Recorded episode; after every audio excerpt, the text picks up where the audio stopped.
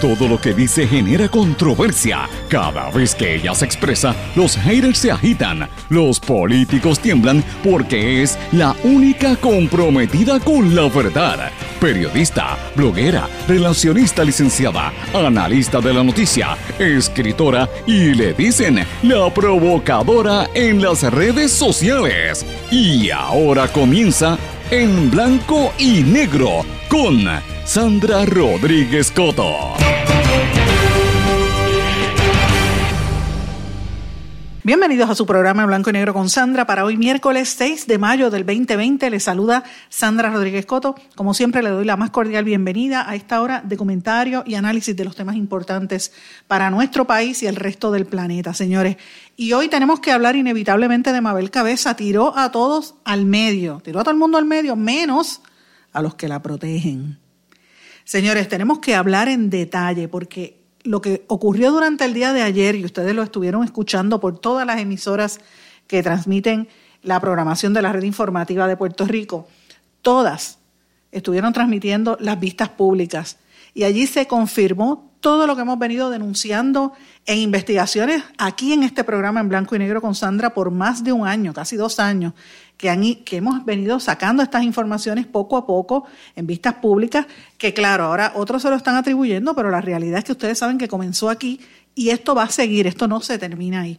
Importante, señores, mientras aquí se, se dilucida la corrupción y se demuestra la corrupción que hay, por lo menos en el Departamento de Salud, la prensa y como que el país se olvidó de que hace apenas tres días el sur de Puerto Rico volvió a temblar y, no es que volvió, ha seguido temblando, sobre todo en el área de Ponce. ¿Qué es lo que está pasando? Que quieren olvidar el dolor de la gente. Hoy tenemos que hablar de eso aquí. Señores, revelamos las imputaciones contra Wanda Vázquez por difamación y persecución maliciosa. Finalmente trasciende la demanda que le incoó Itza García, que comentamos en el día de ayer, pues hoy se supo finalmente de qué se trata. Hospitalizan a 15 niños en Nueva York con un síndrome desconocido, posiblemente vinculado al COVID-19, y el presidente Donald Trump dice que quiere abrir y posiblemente va a desarticular el comité del COVID que había creado con el doctor Fauci. Vamos a hablar de estas y otras noticias hoy aquí en Blanco y Negro con Sandra, que usted sabe que este programa es un programa sindicalizado que se presenta y se transmite por las emisoras más fuertes en cada una de sus regiones. Todas las emisoras, las nueve emisoras por las que nos transmitimos, saben que tienen sus programas y sus formatos en, el podcast y en, la web, que nos pueden sintonizar por allí. O también usted puede buscar este programa a través de la internet www.redinformativa.live por la noche en radiocromática.com o en nuestro podcast en, las plataformas de SoundCloud, Anchor y cualquiera de las otras. Y como siempre le digo, escríbame, que yo le contesto. Usted me puede contactar a través de las redes sociales en la página de Facebook Sandra Rodríguez Coto, en Twitter e Instagram SRC Sandra, en LinkedIn en Sandra Rodríguez Coto y en el email en blanco y negro con sandra arroba gmail.com y usted me puede escribir desde donde usted está. Si está en Utuado, nos escucha por Éxitos 1530 en Utuado. Si está en Orocovis y en el centro de Puerto Rico por Cumbre 1470, en el centro y en el norte por 106.3 FM. Si está en el sureste desde Patillas, nos escucha por el 610 AM X61 o si está por Salina, Guayama, Yabucoa, pues por el 94.3 FM. Si está en Fajardo, Vieques, Culebra, Luquillo, bueno, toda el área eh, este y noreste de Puerto Rico, pues por supuesto por la señal más fuerte de allí, WMDD, el 1480. Si usted está en Lares, en San Sebastián, en Camuy, toda esa región, Las Marías, por Radio Grito, WGDL 1200 AM en Lares. Si usted está en el área de Cabo Rojo, Mayagüez, toda la zona oeste de Puerto Rico, por WYAC 930 AM y desde San Juan para todo el país por WIAC 740 AM. Y de lleno, vamos rápido con las informaciones que tenemos un programa con mucho detalle hoy en Blanco y Negro con Sandra. En Blanco y Negro con Sandra Rodríguez Coto. Aunque ellos insistan en querer irse por por su libreto, eh, la verdad es solo uno. ¿De quién es el libreto? Bueno, eh, insisten en que aquí ha dicho, todo el mundo me ha señalado, cuando yo he escuchado muchas veces aquí decir personas, no, ella no me dio instrucción, no, ella no estaba partícipe, no, ella no estuvo en esa reunión, pero ellos insistían en traer mi nombre. Pero nada, yo estoy tranquila, yo quiero cerrar este capítulo, ¿verdad? Eh, las investigaciones, eh, estoy dispuesta para cualquier foro porque yo no tengo nada que ocultar. La verdad es solo una. Yo soy madre soltera, yo necesito seguir con mi vida. Eh, mi principal norte es mi hija, que ella no se sienta avergonzada de su madre porque su madre siempre dio el máximo en su trabajo. Fui una persona siempre que, que daba seguimiento, pero siempre en ley y las cosas si, si, o sea, si uno no da seguimiento, ¿cómo pasan las cosas? Y el gobierno no es excepción, el gobierno tiene fama de ser la persona, lo, el, proceso más arcaico y más lento del mundo.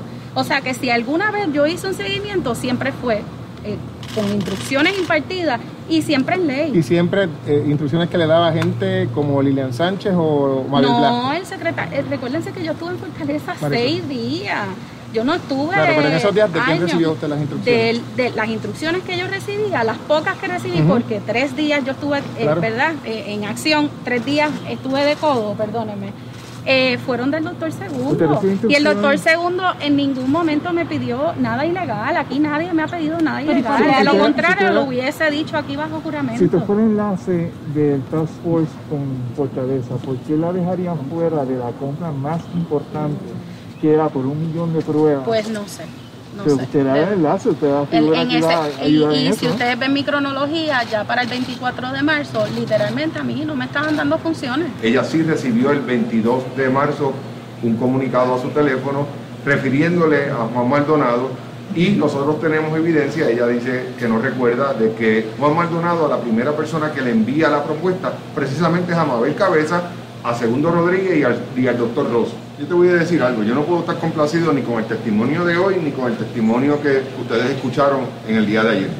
Alguien en este país puede estar de acuerdo y satisfecho con lo que se ha vertido en la Comisión de Salud en el día de ayer, donde tuvimos nada más y nada menos que al secretario de la gobernación, a la subsecretaria de la gobernación, diciéndole al país que ellos desconocen cómo se hacen las cosas, que ellos no tienen idea de cómo se están haciendo las cosas, que no se están cumpliendo con las cartas circulares que ellos mismos administran, que ellos no saben cómo se hace el proceso de compra.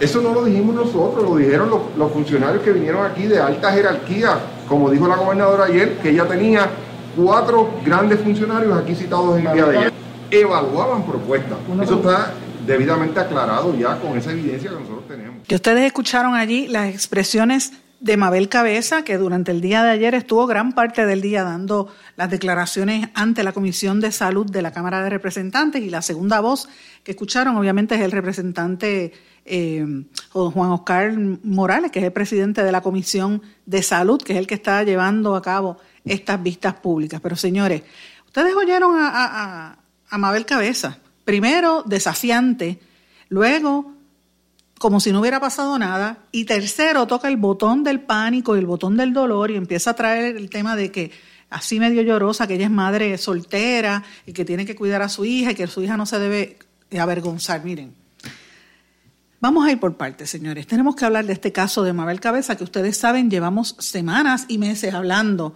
del esquema que tenía montada ella con el secretario de salud, el ex secretario de salud, eh, Rafael Rodríguez Mercado, en esa agencia el ausente secretario de salud que nunca estaba allí, se pasaba eh, dando clases o, estaba operando sus pacientes y allí quien corría el show era Mabel Cabeza, una persona que no tenía ni la preparación académica para el puesto que ostentaba, que lo hemos dicho aquí hasta la saciedad.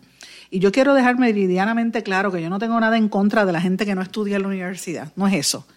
Lo que sí es que si usted va a ocupar un puesto de, gerente o de en un puesto en una dirección de una agencia, sobre todo de gobierno, pagada con fondos públicos, lo menos que debe tener es por lo menos la preparación, pero ella no es salubrista, ella no es doctora, ella ni siquiera es administradora. Su experiencia, dicho por, por las investigaciones que hemos hecho aquí, fue sencillamente haber sido empleada de un booth en una de estas tiendas que venden teléfonos celulares y el intento fallido de montar una tienda de vender este celulares precisamente con su hermana Lumari Cabeza. Así que eh, de ahí es que sale ella. ¿Cuál es, la, ¿Cuál es el rol que tiene Mabel Cabeza? ¿Por qué todo el mundo la señala? Ella ayer se presentó como si fuera un chivo expiatorio, pero eso fue lo que dijo ella y dijo su abogada. Pero vamos a ir poco a poco a hablar un poco sobre lo que ocurrió allí. Ella, y les invito a que busquen en mi blog en blanco y negro con Sandra, porque esto yo lo puse por escrito, es que tenía que ponerlo, tenía que, escribirlo y publicarlo para que no se olvide, porque la historia a veces pasa y la gente se olvida y pasa el tiempo y, y de momento se olvidan de las cosas importantes. Miren, ¿y por qué esto es importante? Porque no podemos olvidar que ahora mismo, mientras usted me está escuchando, hay mucha gente pasando necesidad que posiblemente no tiene trabajo, que posiblemente estén con miedo a convalecer o a, contagiarse con la enfermedad esta del COVID y que posiblemente todavía no se han recuperado de todos los problemas económicos que hemos tenido en los últimos años, del mismo huracán, posiblemente hay gente que todavía está con, con los toldos azules y que no, no conforme con eso, de momento se los que están en el área sur y en el centro tuvieron que experimentar los problemas con los terremotos hasta este fin de semana. ¿Y cómo es posible que una gente que sufra tanto en este país tenga un gobierno tan incompetente como el que tiene? Es increíble. ¿Y cómo es que se permitió establecer y que se entronizara esa corrupción y esa mediocridad en las distintas agencias? Y usted lo veía en la manera en que esa muchacha se expresaba. Desafiante, safia, tosca, grosera. Claro, con un poquito de drama porque cayó en el drama cuando empezó ahí a llorar y unas lagrimitas de que si ha sido el chivo expiatorio, que se siente mal, claro, rápido, es como cuando meten a alguien preso, usted sabe los políticos presos, ¿qué es lo primero que hacen? Lo que yo le llamo Biblias, Biblia axila, por no decir Biblia sobaco, porque así es como debería decirlo, una, una, una asquerosidad. Se meten la Biblia debajo del brazo y rápido empiezan a acordarse de Dios. Claro, no se acordaron de Dios cuando estaban robando, pero en ese momento sí. Siempre pasa así. La gente se acuerda de, la familia, se acuerda de Dios y se acuerda de todo cuando los agarran. Señores, Mabel Cabeza, ella se presentó ante la comisión de la Cámara de Representantes para tratar de desvincularse del traqueteo que había en la agencia que descubrimos aquí, cuando precisamente Mabel Cabeza interceptó la entrega de unas pastillas, de unas pruebas para hacerse la, prueba esta del COVID-19 que pretendían vender, comprarle una compañía de construcción por 38 millones. Y si usted escuchó el. Todo lo que dijo Mabel Cabeza, ella en todo momento era como si fuera un spanglish. So, so, yo hice esto, so, yo hice lo otro, so, porque lo decía así, so, yo hice esto, y yo decía, pero ¿qué es esto? ¿Cómo es posible? ¿Cómo es posible que una persona que se exprese de esa manera tenga el puesto que tenía. Claro, ella es amiga de Elías Sánchez, de Marisol Blasco, de Lilian Sánchez, de, de Valeris Rodríguez, de, su mamá Catierazo, bendecida por Alfredo Escalera. Y yo les recomiendo, si usted tiene redes sociales, métase en YouTube y busque el video Suite 1802. Ese video lo hizo hace como dos años el representante Manuel Natal y yo creo que ha sido uno de los mejores videos producidos en este país recientemente, donde él explica cómo es que se manipula la información y cómo se fabrican medios de comunicación en este país para que la gente se crea los cuentos. Y ese, ese video te presenta quién es Alfredo Escalera, que dicho por Mabel Cabeza fue quien la llevó supuestamente al Departamento de Salud. Señores, eh, quien tiene padrino se bautiza. Y en la política partidista que está gobernando este país, la experiencia, los estudios, la educación no importan. Aquí el único mérito que importa, en, olvídate de los exámenes. Aquí lo que vale es que tú seas parte de la piña, del combo. Es más, ni siquiera del mismo partido, porque es de la claque que esté en el mando, porque ahora mismo los que están en el poder son el PNP y se están matando. Y Mabel Cabeza tiene historial de haber maltratado a muchos empleados que toda la vida fueron PNP y que eh, honestamente creen en el ideal del Estado de la, estadidad para Puerto Rico y que hacían campaña a distintos gobernadores a través de la historia. Y ella los maltrató en el Departamento de Salud, porque esa es la realidad. Eh, o sea, sabemos que el gobierno está altamente politizado, pero ya no es ni siquiera el partido, es, el, es la claque en que tú estés. Y eso es bien peligroso para Puerto Rico porque nos está ubicando en una posición bien parecida a los países más corruptos del mundo, donde ya no importa tu afiliación, nada, lo que importa es con quién tú estás. Por eso es que tú ves que hay unos cuantos populares que están guisando y están de lo más bien calladitos. ¿Por qué? Porque son parte del combo, están con, la, con el combo que está en el poder, no importa quién sea. Y eso, es, eh, si usted tiene una ideología, pues eso usted se tiene que sentir mal. Por eso es que ahora mismo en el PNP se están matando entre los pierluisistas, que no es un santo pierluisi, y los de Wanda Vázquez, porque es así.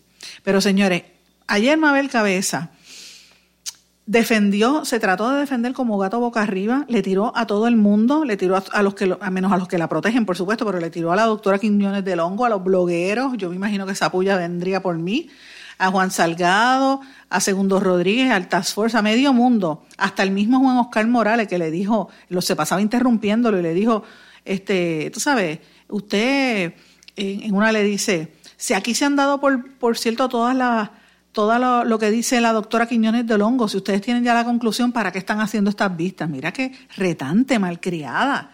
¿Sabes? Eso no, no, tiene, no tenía educación. Y después casi regañó al representante Rodríguez Aguiló cuando le dijo que era una falta de respeto que dijera que había un libreto. O sea, ella fue petulante, ella fue agresiva. Y yo sé que cuando uno tiene coraje uno se defiende, pero llegar a ese extremo pues denota la falta de control y denota que ella está desesperada tratando de, que no, no descubran algo. ¿Qué es lo que no quieren que descubran? Pues mira, yo me imagino que eso la, Cámara de Representantes no lo va a encontrar. Eso lo van a encontrar los federales, porque todo este show que está haciendo el legislador, a la hora de la verdad no va a, no va a pasar nada. Se le siente encima a la Secretaria de Justicia, que es bastante chapucera, yo lo he dicho y estoy en récord, no ha hecho buen trabajo. Es más, se ha mantenido en el poder después de, la, de la puercada que le hicieron a su, a su mamá yo por menos de eso me hubiera ido del, puesto, pero no, se quedó en justicia. Así que vamos, a, vamos a, cualificar las cosas. Yo creo que estas vistas no van a quedar en nada. Y obviamente, este, ella, una de las cosas que a mí me llamó mucho la atención, que yo le estuve comentando durante el día, ¿verdad? Mientras estaba trascendiendo toda la vista, era la, el problema que esa muchacha tiene con el léxico. Ella hablaba, yo realicé, yo le di forward al email del text hablando así, en vez de decirle di hacia adelante, compartí, en vez de, y si va a decir la palabra, no es forward, es forward, con D, con R. Otra palabra que dijo, yo realicé que, yo realicé esto, yo realicé lo otro. Mire, usted realiza un trabajo que usted está haciendo. No utilice la palabra realicé para significar yo me percaté o yo caí en cuenta de algo. Como se dice en inglés, en inglés se dice I realized. Pues si tú, if you realized, es que tú te diste cuenta de algo. Esa es la palabra correcta en español. Pero aquí hay un idioma defectuoso, pensamiento defectuoso. Uno tiene que pensar en eso, porque es que es más allá de los problemas gramaticales y de sintaxis. Es un problema, y no, es de inteligencia, porque no estoy diciendo que, le falta inteligencia. Es un problema de falta de cultura, de, de léxico, de educación. Entonces uno se tiene que frustrar, porque ahora mismo uno puede escuchar a cualquier persona que está por ahí Miren, yo ayer conversaba con una maestra, una de las maestras de mi hija, que el semestre no ha terminado, todavía está ahora en los finales y, entregando los últimos trabajos. Una maestra, lo más que se gana en el Departamento de Educación es 1.750 dólares al mes. En colegios privados ganan incluso hasta menos. Una maestra, eso con bachillerato, con maestría, mínimo 1.820 dólares al mes. Una maestra ¿Usted sabe cuánto se ganaba una persona como Mabel Cabeza que no tenía educación en salud ni en administración? 7.773 dólares al mes. Y ella tenía el poder de regañar, gritar, mover de posiciones, humillar y despedir empleados como lo hacía. Y colocar a sus amigos a través de Manpower. Y eso lleva meses denunciándolo los mismos empleados del Departamento de Salud, de ACES y de otras agencias, porque bastante humillante que fue Mabel Cabezas y Adil Rosa, las dos se pasaban humillando. Adil Rosa le gritaba a los empleados.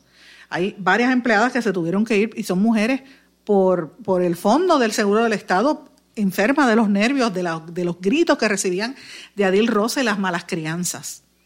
Y la manera hostil, porque es que están acostumbradas a hacer lo que les dé la gana y ellas son las que mandan, hostil y, altanera. Y miren, y es evidente lo que ella, ella dijo una cosa muy cierta, que en el gobierno las cosas son más lentas, es verdad y hay mucha gente que no quiere trabajar, también es verdad. Pero una cosa es esa y otra cosa es faltarle respeto a la, dignidad de cualquier ser humano.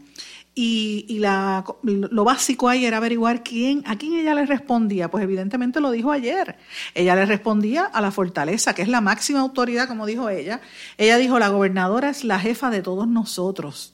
Entonces yo lo que me pregunto, ella representa lo que es el gobierno, el gobierno millennial, el famoso gobierno millennial de aquel que decía la ex primera dama. Los millennials, esta generación de los, ¿verdad? los, más, los jóvenes de, que crecieron con las pantallas y son los jóvenes hiperconectados, que por lo general son bien empresa, emprendedores, pero tienen unas características bastante negativas comparadas a otras generaciones. Tienden a ser más individuales, más individualistas que, ¿verdad? que en grupo. No me gusta generalizar porque no todos son así, pero hay unas características muy particulares de los millennials, eh, así respondones, no, descar eh, eh, no, no, creen en el pasado, no, no le tienen respeto incluso a la gente que tiene experiencia. Y tú lo veías en la manera, o sea, la manera en que ella se expresaba era así. Entonces uno puede decir, ay, no digas que ella es una millennial, porque no todos son así. Pues claro que no todos los millennials son así. Puerto Rico tiene muchos jóvenes millennials que están echando el resto, que son los agricultores hoy en día, eh, eh, que están manteniendo viva nuestra agricultura, que son los muchachos que están tratando de echar hacia adelante las pymes en este país. Lo sé. Pero no es justo pensar tanto muchacho que se quema las pestañas, que se esfuerce y que trabaja con bachilleratos y maestrías que estén trabajando a 7.25 la hora. Ah, pero como los empresarios dicen que hay que echar el resto y que hay que estamos listos, sí, todos estamos listos, pero estamos listos para qué? Para la fila del desempleo, para los 7.25 la hora y tres part-time sin seguro, o para tener que chuparse el, el saber que en el gobierno los puestos no son por mérito, sino por pala. Ese es el problema que tiene Puerto Rico, señores. Los ñame con corbatas el poder político por encima de todo mérito. Gente que no puede ni hablar con sujeto y predicado, porque no te hablan ni español ni inglés, no te hablan ninguno de los dos bien, bien hablado. Esos son los mismos niños que los diplomas, a lo mejor fueron los que le, firmó el diploma Víctor Fajardo. ¿De qué estamos hablando? De la busconería. De eso es lo que estamos hablando. ¿Sabe? Al final hubo un momento donde Mabel Cabeza dijo, en verdad necesito un break, así en ese tono, en verdad necesito un break yo, pero ¿qué es esto? Al final, este tipo de gente, tú sabes que no se arrepiente, que se, que se cree, no tienen vergüenza en la cara porque se creen infalibles, porque saben que en Puerto Rico hay impunidad. Y mientras tanto, el pueblo sigue sufriendo. ¿Hasta cuándo va a seguir eso, señores? ¿Hasta cuándo?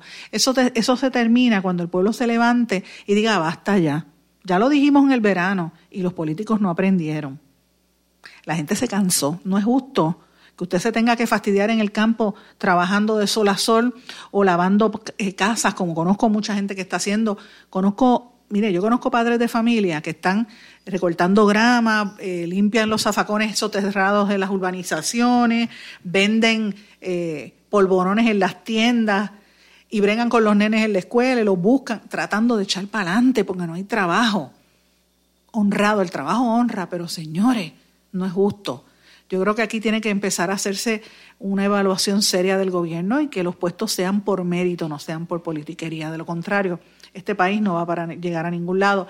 Y aunque hayan dicho que vienen unos posibles referidos por esta situación, de hecho, Juan Oscar Morales dijo que podría incluso, aunque no dijo quiénes estarían, pero dio a, entre, a, entrever que iba a ser unos referidos Antonio Pavón, el secretario de la Gobernación, y a la subsecretaria Lilian Sánchez y a la misma Mabel Cabeza. Pero, ¿qué va a pasar ahí? La realidad es que la gente sigue fastidiada, señores. Y este caso de Mabel Cabeza es una vergüenza para Puerto Rico, es una vergüenza para todos nosotros y nos tiene que poner a pensar muy bien sobre quién están, eh, a quién le estamos dando la confianza y a quiénes le hemos dado la confianza en los últimos 20 años para dirigir los destinos de este país. Es frustrante, de verdad que es frustrante. Vamos a una pausa, regresamos enseguida. No se retiren, el análisis y la controversia continúa en breve, en blanco y negro, con Sandra Rodríguez Coto.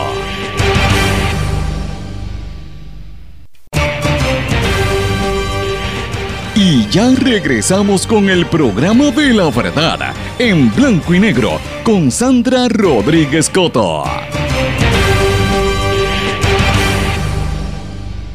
Regresamos en blanco y negro con Sandra. Bueno, hablaba en el segmento anterior sobre el caso de Mabel Cabeza y mientras nosotros nos enfocamos en ella, otras cosas importantes pasan inadvertidas. La primera, que allí mismo en el Departamento de Salud, el secretario Lorenzo González admitió que la agencia le sigue la pista solamente a la mitad de las personas contagiadas con el coronavirus. el contact tracing este no existe porque habían prácticamente desarticulado bajo Mabel Cabeza esa agencia. Ahora mismo hay eh, cerca de 2.000, 1.900 y pico de casos de coronavirus, cerca de 1.925 por ahí. Y de esos 1.000 han dado positivo a la prueba molecular. El problema es que cómo tú identificas esta gente que es portadora de, esta situación y cómo lo, ¿verdad? Con cuánta gente se conecta, con cuánta gente tiene el potencial de haberle pegado el virus. Pues mira, no lo están haciendo. Esos departamentos eh, dentro del, mismo departamento, dentro de salud, los tienen bien desarticulados. Y eso a mí me preocupa porque ahora mismo todavía, ¿verdad? Este, estamos experimentando los temblores en gran parte de Puerto Rico, sobre todo en el área sur. La gente tiene miedo, no se sabe qué va a pasar, ¿verdad? Eh, con esta incertidumbre tan fuerte en, Ponce, en, en Guánica, en Guayanilla, en todas esas partes, en Yauco, todos esos pueblos del sur y, tú no sabes, no saber si, si se te cae la casa y encima se te pega el coronavirus, fuerte, fuerte, muy fuerte. ¿Y cuáles son las alternativas? No las vemos en el, en el panorama. Sí ubicaron a unos en unos hoteles, por lo menos, pero ¿sabes? ¿qué va a pasar a largo plazo con la cantidad de, de, fondos federales que está viniendo a Puerto Rico y no lo están utilizando? Pero bueno. Eh, hoy también quería mencionar una, entrar un poquito más en detalle de lo que hablamos en el día de ayer. Ustedes saben que la ex secretaria de la Gobernación, la ex subsecretaria Itza García demandó a la gobernadora Wanda Vázquez en su carácter personal por difamación y persecución maliciosa. Pero originalmente había dicho que esto era este, privado, pero esto trascendió durante el día de ayer, eh, que evidentemente la demanda es por actuaciones y expresiones suyas cuando era secretaria de Justicia, eh, tirándole y dañándole la reputación a Itza García. La demanda la radicaron el pasado primero de mayo. Eh, ellos habían pedido que fuera confidencial, pero evidentemente esto se fue filtrando, lo dijo el CPI, el Centro de Periodismo, después lo dijo Noticel y otros medios más o menos ahí. Pero evidentemente eh, lo interesante es que ella está reclamando 5 millones de dólares y una rectificación pública de parte de la gobernadora. Ojo, no podemos olvidar cómo, cómo se han hecho otros procesos a través de la historia de Puerto Rico de cuando piden rectificaciones públicas. Yo recuerdo uno de los casos más sonados fue el caso de la mucama, el famoso caso de la mucama que le fabricaron a, eso fue así, porque eso fue fabricado, a la entonces candidata a la gobernación, eh, Sila Calderón, que de hecho yo creo que eso fue, se lo fabricaron en el PNP, y, creo que eso fue la punta de lanza que le ayudó a, catapultar su candidatura, porque a la gente eso le cayó muy mal de que Sila Calderón, eh, el anuncio era que ella tenía una, una sirvienta a quien le llamaban la mucama, que supuestamente Sila Calderón la maltrataba, lo cual después resultó ser una falsedad. Y el periódico, ¿pero qué hubo detrás de todo eso? Dos cosas. El periódico El Vocero tuvo que pedir disculpas y publicarlo en la portada. Y eso en Puerto Rico nunca se había visto.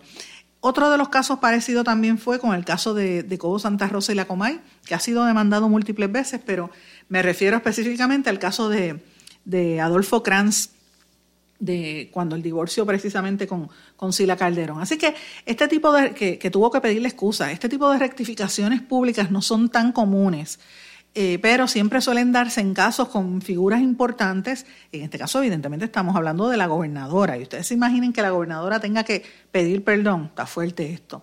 ¿A qué se refiere esto? Pues mira, los hechos se refieren a que cuando Wanda Vázquez era secretaria de Justicia, hizo una serie de acusaciones contra Itza García, por ejemplo, una conferencia de prensa en mayo del 2018 en la que dijo que García, y usted, yo, esto fue lo que yo mencioné ayer, que García la había supuestamente intimidado en el proceso de la investigación del chat de WhatsApp y que esa investigación le costó la renuncia y el procesamiento criminal del entonces expresidente de la Comisión Estatal de Elecciones, el juez Ramos Sáenz. Eh, ustedes recordarán que ese chat lo había revelado el, presidente del Partido Popular, Aníbal José Torres, que fue quien dio a conocer un chat de WhatsApp en el que se confirmaron una serie de conversaciones entre los grupos de comunicaciones del Plan para Puerto Rico, que era el comité de campaña de Ricardo Rosello.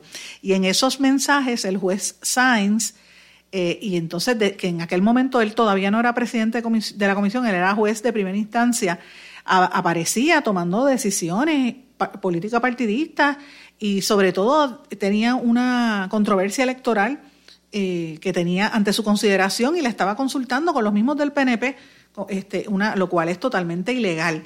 Ese escándalo fue tan grande que provocó que, ¿verdad? que una investigación que estaba en curso en abril del 2018 y entonces en, ese fue el momento en que se ventilaba supuestamente el caso de un escalamiento que hubo en, que en, la casa de, las, de la hija de Wanda Vázquez y el que entonces era su novio, que era como ahí es que todo el mundo se sabe y es que todo el mundo empieza a entender cómo es que Wanda Vázquez tenía a todos sus hijos y a todos son damiajes guisando del gobierno, porque tiene a su hija en, justicia, el, novio de la hija, que ahora es el marido, también en justicia, el marido, el, el esposo de Wanda Vázquez es juez, la otra hija también trabaja en el gobierno, o sea que todo, y la misma Wanda Vázquez toda la vida, o sea, todos guisan, claro, no se ganan 7.25 la hora, jamás.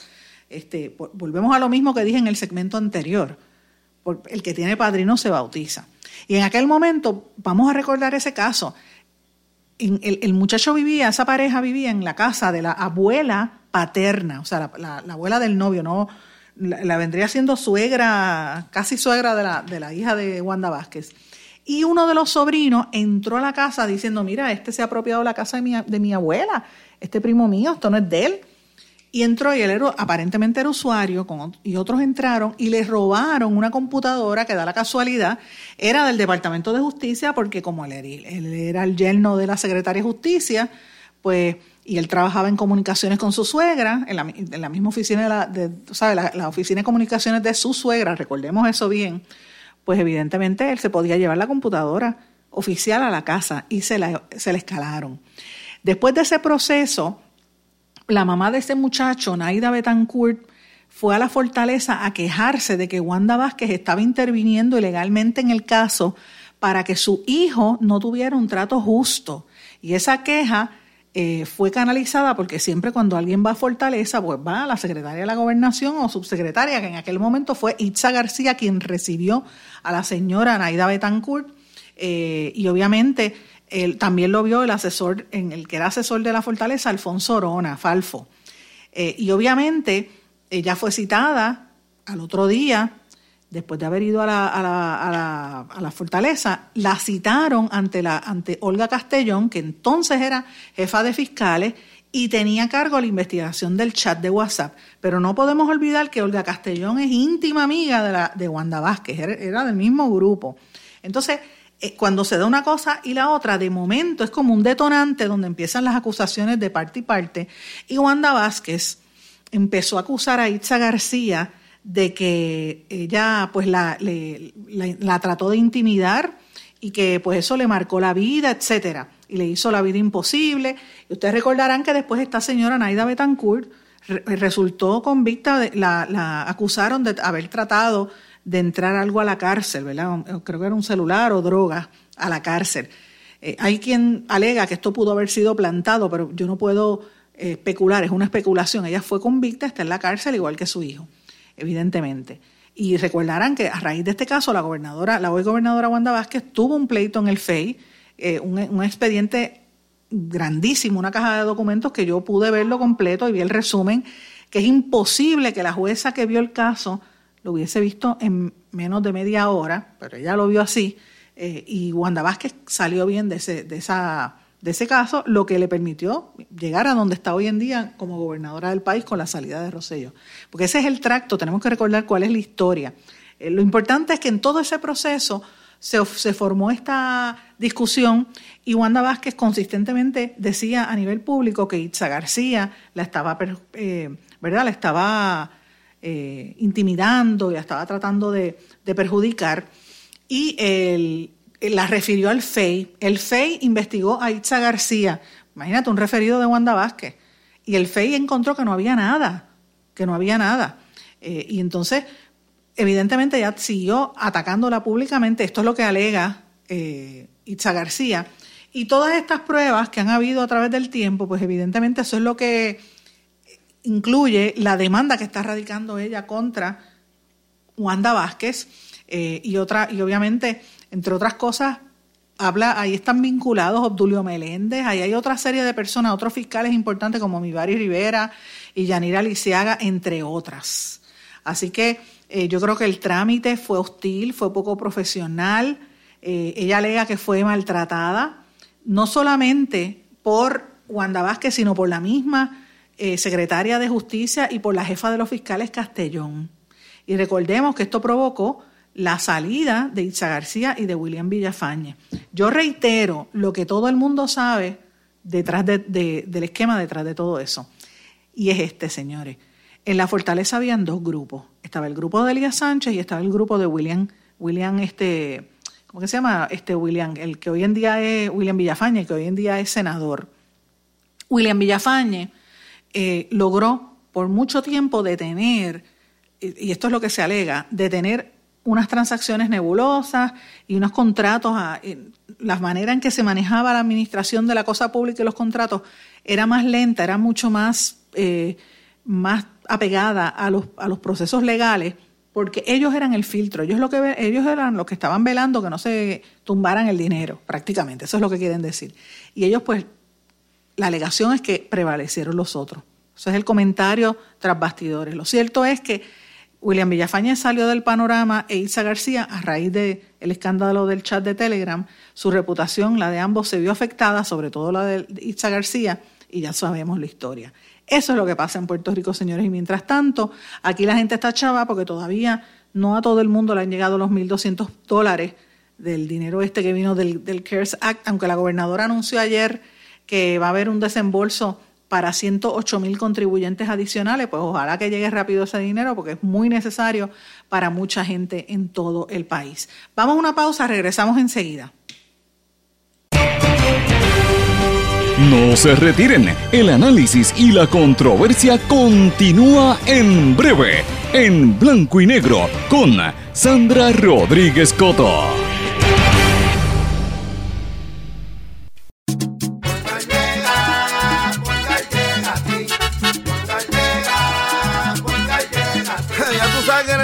Responden, pero ahora botaron la ola, porque ya no importa en qué parte de la isla estés. Si tuviste un accidente, mi gente de Poingal le llega a tu casa o trabajo para que no te complique. Con servicio en todas partes de la isla y el mejor servicio al cliente. Por eso y mucho más, yo Piru lo digo, yo quiero Poingal. ¡Duro!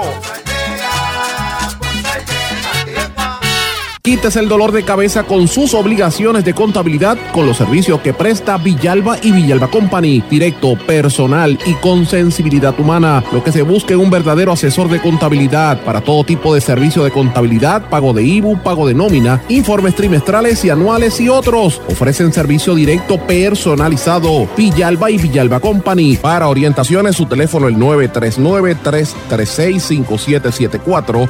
939-336-5774. 5774. Y ya regresamos con el programa de la verdad en blanco y negro con Sandra Rodríguez Coto. Regresamos a esta parte final de en blanco y negro con Sandra. Bueno, amigos, quería hablarles de una noticia que a mí me llamó mucho la atención en los Estados Unidos. En Nueva York hospitalizaron a 15 niños con un síndrome desconocido que dicen que posiblemente podría estar vinculado al COVID-19. Los nenes tienen fiebre, salpullido, vómitos o diarrea y muchos de ellos tienen que utilizar el ventilador mecánico. Y esto es serio porque al principio del virus todo el mundo decía que a quien se le pegaba el COVID era a los viejos, a las personas mayores, no a los niños. Pero han salido otra serie de cepas y de situaciones donde yo he visto casos de gente joven que lo coge bien fuerte, se le hinchan todas las extremidades, sobre todo los dedos de los pies. Y ahora muchos niños que están eh, contagiándose.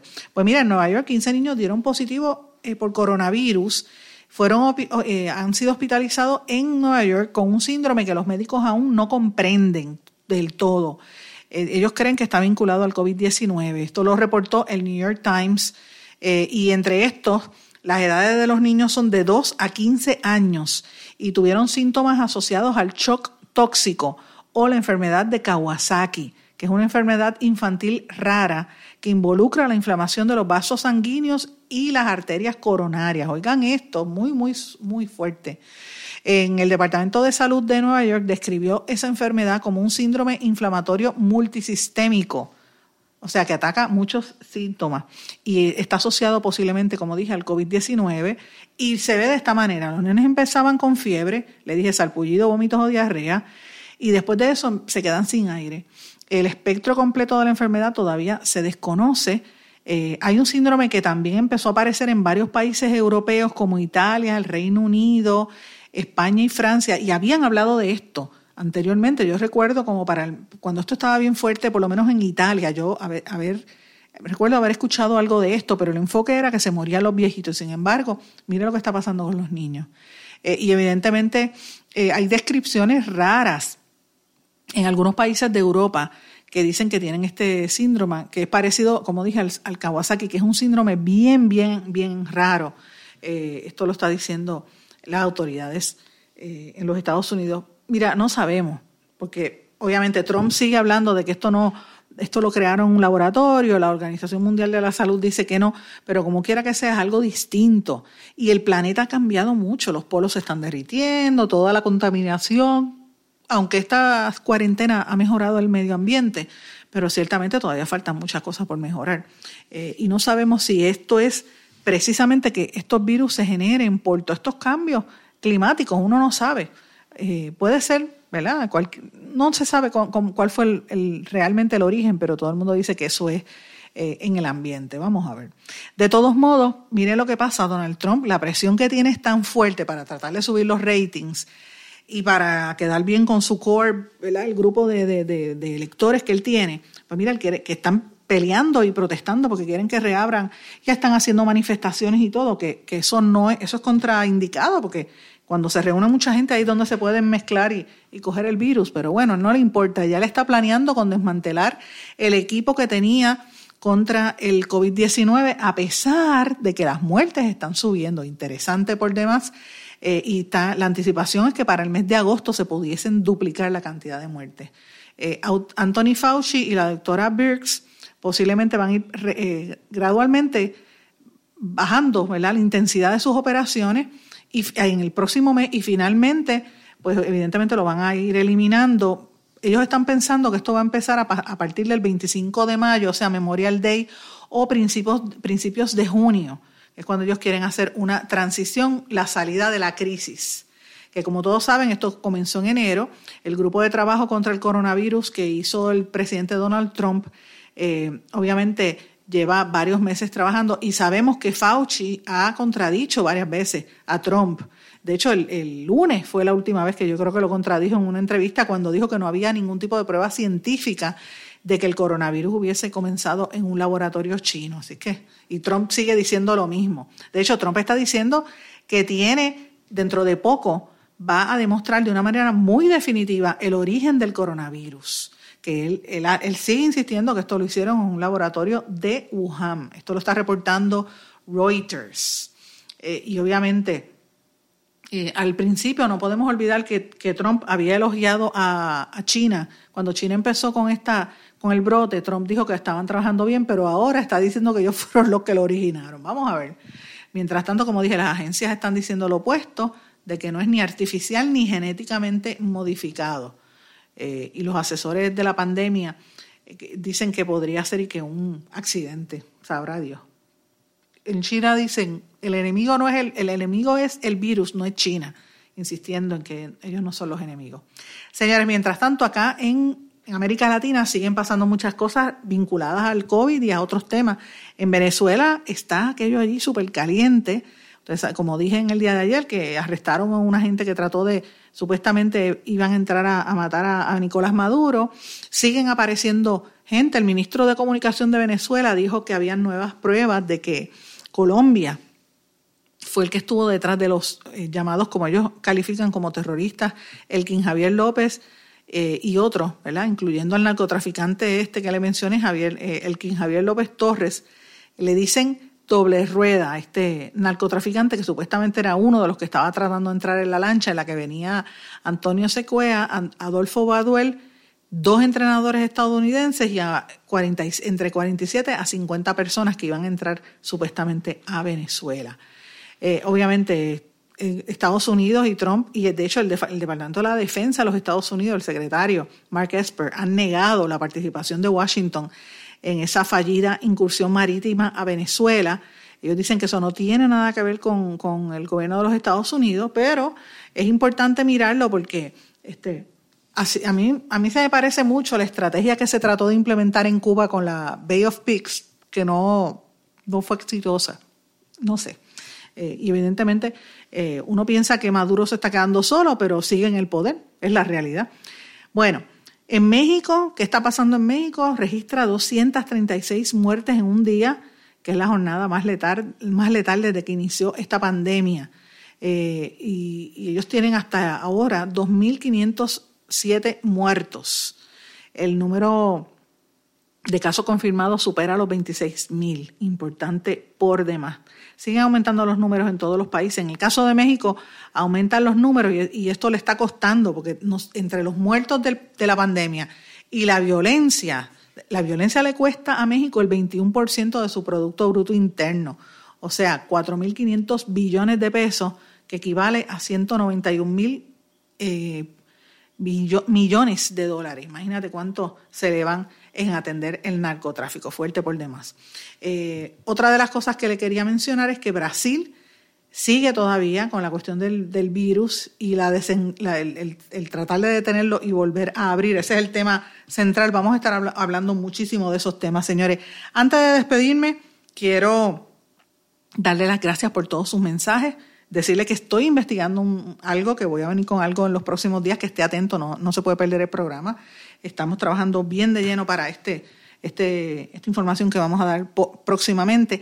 Y voy a terminar con una de las canciones que me están pidiendo, eh, que es de Rosalén, la española. Me la han pedido varias veces que comparta otra vez con ustedes, porque todavía hay gente que siente la necesidad de, hablar con otros que no ha salido de sus casas todavía a pesar de las restricciones y voy a compartir con ustedes esa canción dándole las gracias a, todos por su sintonía. Que pasen todos muy buenas tardes. Cuando salga de esta iré corriendo a buscarte, te diré con los ojos lo mucho que te echo de menos. Guardaré en un tarrito todos los abrazos, los besos, para cuando se amarren el alma, la pena y el miedo. Me pondré ante mi abuela y de rodillas pediré perdón por las veces que la descuide. Brindaremos por los que se fueron sin despedida otra vez, otra vez. Pero mientras los pájaros rondan las casas nido, una primavera radiante avanza con sigilo. He zurcido mis telitas rotas con aguja y hilo. Me he mirado, valorado, he vivido. Somos aves enjauladas con tantas ganas de volar que olvidamos que en este remanso también se ve la vida pasar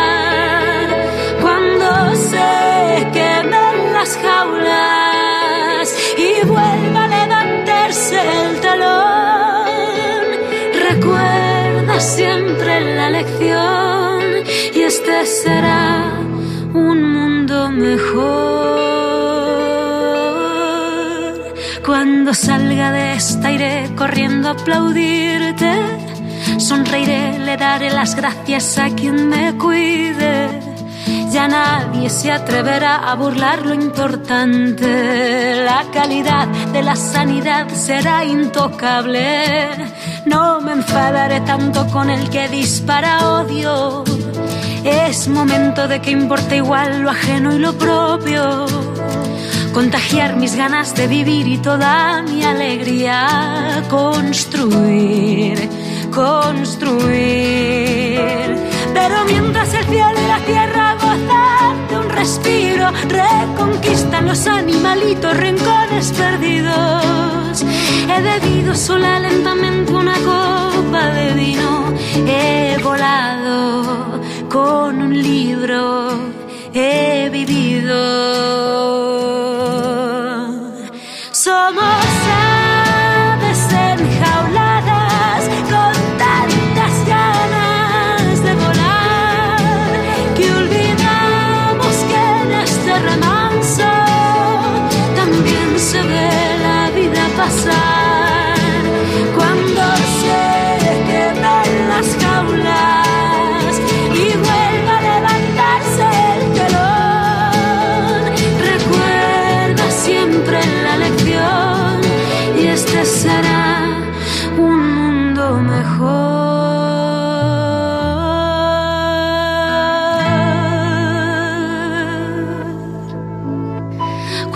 salga de esta iré corriendo a abrazarte.